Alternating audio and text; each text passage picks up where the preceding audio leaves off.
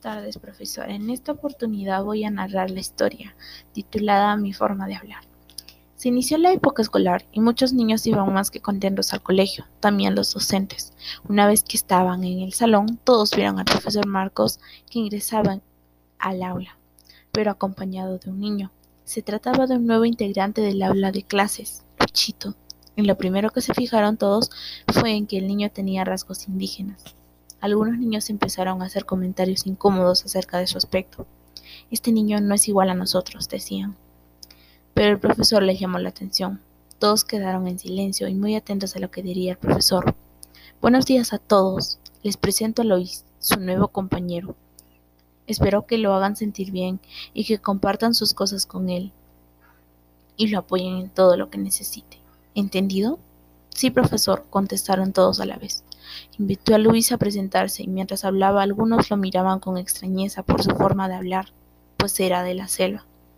En el recreo, los niños le preguntaban a Luis por qué hablaba de esa manera.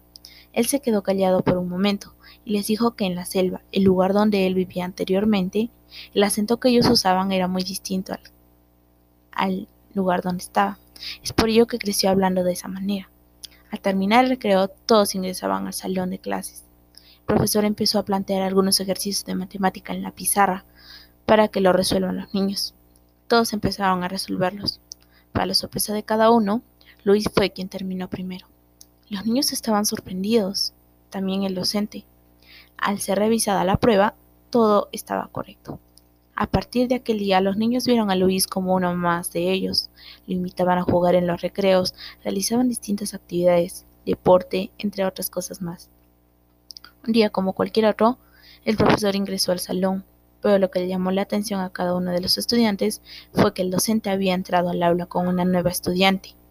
Luis se acordó de cuando él también había ingresado de la misma manera y fue el primero en darle la bienvenida a su nueva compañera, que era proveniente del sur, pero con un acento muy distinto al que tenía también de los demás, así que la ayudó a adaptarse y a muchas cosas más porque se sentía identificado con ella. Gracias.